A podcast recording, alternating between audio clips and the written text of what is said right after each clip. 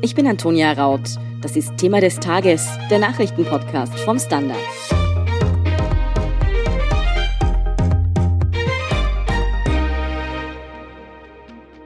Gute Nachrichten für alle Menschen in Niederösterreich, die schon hart auf eine Corona-Schutzimpfung warten. Das Bundesland hat bekannt gegeben, dass sich ab kommender Woche alle Menschen unabhängig von Alter und Vorerkrankungen gestaffelt für einen Impftermin anmelden können. Warum Niederösterreich jetzt diesen Vorstoß wagt, ob auch in anderen Bundesländern bald schon Impftermine für alle möglich sein werden und warum Expertinnen und Experten es durchaus kritisch sehen, die Impfpriorisierung jetzt schon aufzuheben, darüber spreche ich mit Irene Brickner vom Standard. Irene, Niederösterreich vergibt also ab kommenden Montag gestaffelt Impftermine für alle. Kannst du kurz zusammenfassen, wie das dann genau ablaufen soll? Also folgendes ist geplant. Es werden sozusagen die Anmeldungen werden vom Alter her geöffnet, aber jetzt nicht so völlig durcheinander, sondern folgendes ist geplant.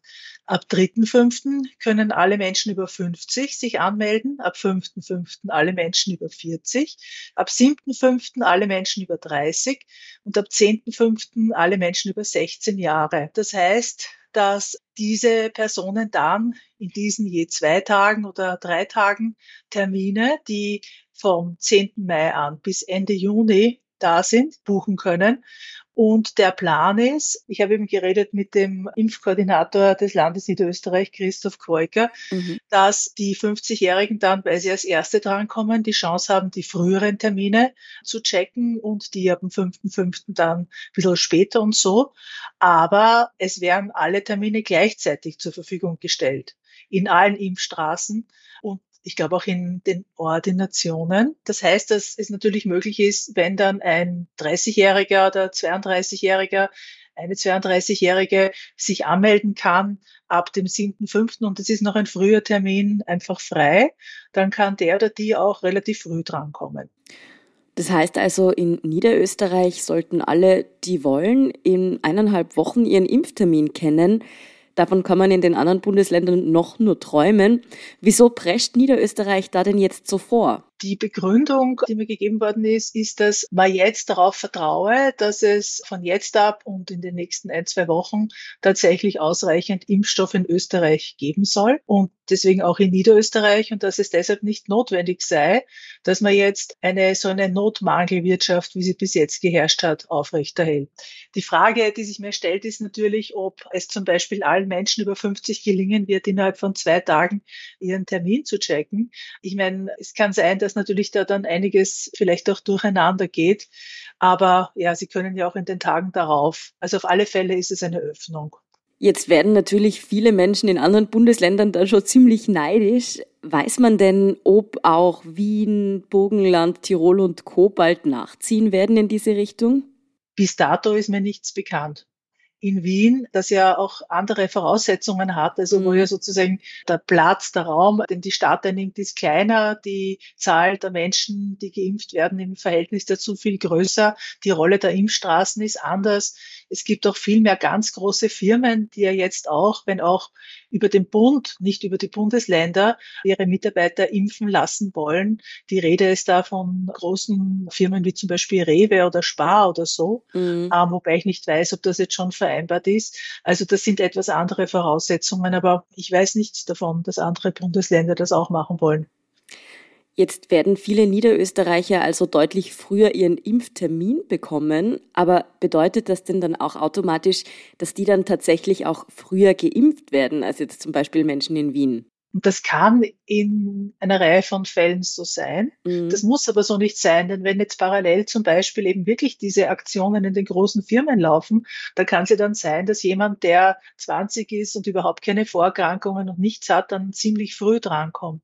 Also wir kommen jetzt mit oder ohne dieser niederösterreichischen Geschichte in eine Phase hinein, wo sich wahrscheinlich auch einiges ein wenig überschlägt immer unter der Voraussetzung, dass die Lieferungen, die jetzt zugesagt wurden, auch tatsächlich in der Höhe kommen. Und das sollen ja immerhin im Mai und im Juni sechs Millionen Impfdosen sein. Das ist schon sehr, sehr viel. Mhm. Trotzdem fragen sich jetzt natürlich viele Menschen, die eben nicht gerade in einem großen Unternehmen arbeiten, wo sie bald drankommen, und die eben vielleicht auch nicht in Niederösterreich leben, ob sie sich denn trotzdem dort anmelden könnten. Also könnte sich jetzt zum Beispiel auch ein Mensch, der in Wien lebt, für dieses niederösterreichische Impfprogramm anmelden? Es ist schon ein Niederösterreich-Bezug vorgesehen. Und zwar heißt das, dass jemand, der seinen Hauptwohnsitz in Niederösterreich hat, berechtigt ist, aber auch jemand, der einen Nebenwohnsitz hat, wobei dann dort ist mir gesagt worden, überprüft wird, ob das ein Fake ist oder nicht. Hm. Also ob vielleicht einer sich wo angemeldet hat als Nebenwohnsitz, um zu einer Impfung zu kommen. Aber so ganz ohne Niederösterreich-Bezug geht das nicht. Also jetzt noch schnell einen Nebenwohnsitz für irgendeine Ferienwohnung anmelden, rentiert sich nicht. Im Moment ist es aber so, dass es ja einfach in ganz Österreich noch zu wenig Impfstoff gibt. Auch wenn sich das bald ändern soll, muss man ganz ehrlich sagen, dass viele Impfversprechen auch nicht eingehalten wurden, gerade weil es dann eben auch immer wieder Lieferengpässe gab oder eben Nebenwirkungen auftraten, wegen denen dann gewisse Impfungen zeitweise ausgesetzt wurden. Denkst du denn, dass Niederösterreich diese Impftermine, die da jetzt vergeben werden, dann auch wirklich einhalten kann? Oder steht das, wenn man ganz ehrlich ist, noch in den Steinen? Vielleicht sagen wir erst einmal, wie viele Termine es sind. Es sind 326.000 Doppeltermine, also erste und zweite Impfung, wobei man dann Johnson Johnson, diesen nur einmal zu impfenden Impfstoff, mhm. natürlich dann irgendwie teilweise abziehen muss. Der wird ja auch jetzt verwendet. Also was die Lieferengpässe angeht, ich meine, wenn man sich genau anschaut, konzentrieren die sich auf einen Impfstoff und das ist AstraZeneca. Mhm. Und was die Diskussion um Nebenwirkungen angeht, auch. Ja, obwohl es auch ähnliche Nebenwirkungen offenbar bei Johnson Johnson gibt und andere Formen von thrombotischen Nebenwirkungen, wahrscheinlich auch bei den mRNA-Impfstoffen. Also da die anderen Impfstoffe, also BioNTech Pfizer, immer sehr pünktlich geliefert hat und die großen Mengen jetzt von BioNTech Pfizer kommen sollen, Moderna auch immer verlässlich geliefert hat, auch wenn da weniger bestellt worden ist und deswegen weniger kommt. Und auch Johnson Johnson dort, wo schon verwendet worden ist, eigentlich verlässlich geliefert hat, kann man mit einer größeren Sicherheit sagen, dass das diesmal eingehalten wird. Soweit ich verstanden habe, wird jetzt AstraZeneca zum Beispiel in Niederösterreich vor allem für die Zweitstiche verwendet mhm. werden von Leuten, die schon mit AstraZeneca das erste Mal geimpft worden sind. Das heißt, da muss man sich dann nicht mehr so große Sorgen machen, ob der Termin nicht doch wieder ausfällt. Hoffen wir es. Hoffen wir es. Aber was ich mich jetzt noch gefragt habe, wenn Niederösterreich da jetzt dann die Anmeldung für alle öffnet, ist damit automatisch die Impfpriorisierung Geschichte. Also damit ist ja gemeint, dass eben Menschen, die Vorerkrankungen haben, beziehungsweise auch im Job einem höheren Risiko ausgesetzt sind, dass die früher geimpft werden, auch wenn sie jetzt zum Beispiel sonst noch nicht an der Reihe wären. Werden die dann nicht mehr berücksichtigt? Da habe ich Folgendes erfahren. Also was Niederösterreich angeht. Die Altersgruppe 80 plus ist da zu 75 Prozent zumindest einmal geimpft. Das ist relativ viel. Also laut Auskunft in Niederösterreich sind sämtliche Personen mit Hochrisikoproblemen schon geimpft worden nach dem, was wir im Standard manchmal an Mails bekommen und an Beschwerden, weiß ich nicht, also ob das sowohl in Niederösterreich als auch in anderen Bundesländern wirklich schon so der Fall ist. Es gibt da immer wieder Einzelfälle, die dann doch recht häufig sind. In dem Sinne, es wird gesagt, dass man das alles eigentlich schon erledigt habe. Was die Sache mit den Risiken im Job angeht, ist es so, dass ich persönlich mir schon seit Monaten denke, dass Leute, die zum Beispiel als Taxifahrer oder Fahrerinnen arbeiten oder im Supermarkt als Kassierinnen oder so, oder auch die Kindergärtnerinnen, wirklich alle oder Kinderbetreuung insgesamt, dass die dringend geimpft werden müssen. Wenn man sich da aber dann mit jenen Leuten unterhält, die jetzt diese Impfpriorisierung Priorisierung, so wie sie jetzt läuft, entworfen haben, zum Beispiel mit dem Prognostiker, Simulationsforscher Nikolaus Popper, dann erklären die genau, warum es notwendig gewesen sei, nach dieser Priorisierung vorzugehen, weil sonst die Gefahr da gewesen wäre, dass eben sehr lang sehr viele Leute sehr krank im Spital ähm, gelandet wären. Ich glaube aber, dass allein schon vom nervlichen her, da geht es jetzt meiner Ansicht nach nicht nur um Leute, die jetzt besonders exponiert sind. Es gibt einfach Menschen, die das schwerer aushalten als andere, dass man, sobald es nicht mehr diese Mangelwirtschaft gibt, dass man dazu übergehen sollte, doch breitere Schichten einfach zuzulassen, weil das ist ja auch ein Aspekt. Es ist immer das Epidemiologische und dann gibt es andere Kriterien. Epidemiologisch, um die Epidemie zu bekämpfen, scheint das, und das glaube ich auch sehr sinnvoll bis jetzt gewesen zu sein, diese Priorisierung. Also wenn ich das jetzt richtig verstanden habe, würdest du sagen, bis jetzt hat die Impfpriorisierung einfach gebraucht und jetzt ist aber gar kein schlechter Zeitpunkt eigentlich, einfach auch breiter durchzuimpfen? Ich bin mir nicht sicher, ob das jetzt schon der richtige Moment ist. In Niederösterreich ist ja auch nicht so, dass jetzt sofort alles aufgemacht wird. Aber wenn eben diese Lieferzusagen tatsächlich eingehalten werden, wird es irgendwann einmal wirklich möglich sein.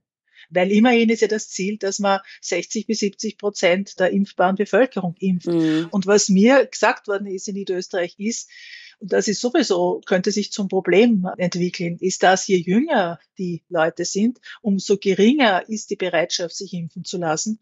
Was ja eigentlich auch kein Wunder ist nach den Berichten, dass junge Leute eben weniger wahrscheinlich schwer erkranken. Aber wenn das tatsächlich so ist, dann wird es ein Problem geben, weil immer weiter Infektionen da trotzdem in der Bevölkerung sind. Also vielleicht sind wir bald in der Situation, wo man tatsächlich wirklich massiv wird werben müssen um Leute, jüngere Leute, die sich impfen lassen. Wie siehst du denn das jetzt, Irene? Niederösterreich ist da jetzt also vorgeprescht und macht jetzt die Impfanmeldung für alle auf. Sollte der Rest von Österreich danach ziehen? Nachdem die Impfung von den Bundesländern organisiert wird, ist das eben von Bundesland für Bundesland unterschiedlich. Mhm. Und man muss in jedem Bundesland sich anschauen, wie weit man schon gediehen ist. Und man muss das nämlich dann auch tatsächlich und ehrlich sich anschauen. Ähm, das kann ich also so jetzt nicht beantworten. Wenn es einmal so weit ist, dass sehr viel Impfstoff da ist, dann ja. Ich weiß nicht, ob das in allen Bundesländern der Fall ist. Und ich weiß auch nicht, ob in allen Bundesländern die Logistik so existiert, um das tatsächlich dann auch durchzuziehen. Ich meine, 100.000 Impfungen am Tag im Mai und im Juni, das ist sehr, sehr viel. Und die Frage ist, wie das durchgeführt werden wird. Wir werden sehen. Ja, bis jetzt haben wir immer darüber gesprochen, wann der Impfstoff endlich kommt, wie es dann weitergeht, wenn er da ist. Das dürfte also noch spannend werden. Vielen Dank, Irene Brickner, für diese Einschätzungen. Danke auch. Wir sind gleich zurück. Guten Tag, mein Name ist Oskar Bonner.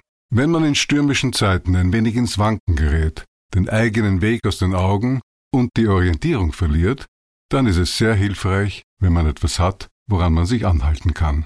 Der Standard, der Haltung gewidmet. Jetzt gratis testen auf Abo der Standard AT. Und hier ist, was Sie heute sonst noch wissen müssen. Erstens, BioNTech rechnet mit einer baldigen Zulassung seines Corona-Impfstoffs für Kinder. Am kommenden Mittwoch soll bei der Europäischen Arzneimittelbehörde EMA eine Zulassung für Kinder ab zwölf Jahren beantragt werden. Bei den bereits in der EU zugelassenen Corona-Vakzinen vergingen zwischen Antrag und Zulassung einige Wochen. Ab Anfang Juni könnten die ersten Schulkinder also geimpft werden. Während die Corona-Impfung für Schulkinder damit also in greifbare Nähe rückt, bereitet Ärzten aber der Ausfall vieler anderer Schulimpfungen Sorgen sorgen. Normalerweise werden Kinder von den Schulärzten ja gegen eine ganze Reihe an Krankheiten immunisiert.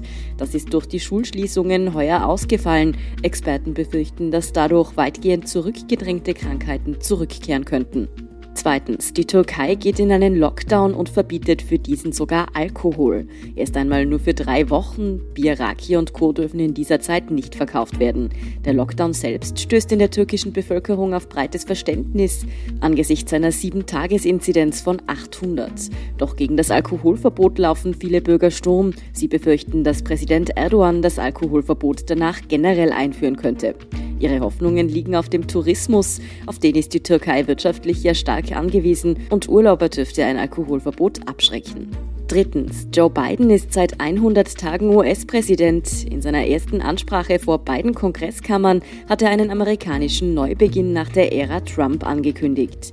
Er will in den USA einen tiefgreifenden Wandel herbeiführen. Unter anderem kündigte er eine höhere Besteuerung der Reichen an. Die Kapitalertragssteuer soll verdoppelt werden. Und viertens, Italien will sich an Griechenland ein Beispiel nehmen und Ausländern einen Sommerurlaub auf Corona-freien Inseln anbieten. Zur ersten Covid-freien Insel soll Procida im Golf von Neapel werden. Alle erwachsenen Einwohner der kleinen Insel, auf der rund 10.500 Menschen leben, sollen in den nächsten Tagen geimpft werden. Strenge Kontrollen sollen dann dafür sorgen, dass nur negativ getestete Urlauber die Insel erreichen. Mehr zu diesem schon bald Corona-sicheren Reiseziel und die aktuellsten Informationen zum weiteren Weltgeschehen finden Sie wie immer auf derstandard.at. Um keine Folge von Thema des Tages zu verpassen, abonnieren Sie uns bei Apple Podcasts oder Spotify. Unterstützen können Sie uns mit einer 5-Sterne-Bewertung und vor allem, indem Sie für den Standard zahlen. Alle Infos dazu finden Sie auf abo.derstandard.at. Und wenn Ihnen unsere Arbeit gefällt, dann schreiben Sie uns gerne eine nette Rezension. Verbesserungsvorschläge und Themenideen schicken Sie uns am besten an podcast.derstandard.at. Danke für Ihre Unterstützung. Ich bin Antonia Raut. Baba und bis zum nächsten Mal.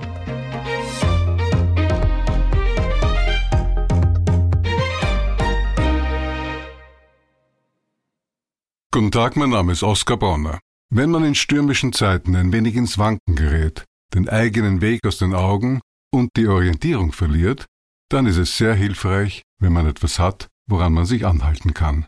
Der Standard, der Haltung gewidmet. Jetzt gratis testen auf Abo der Standard.at.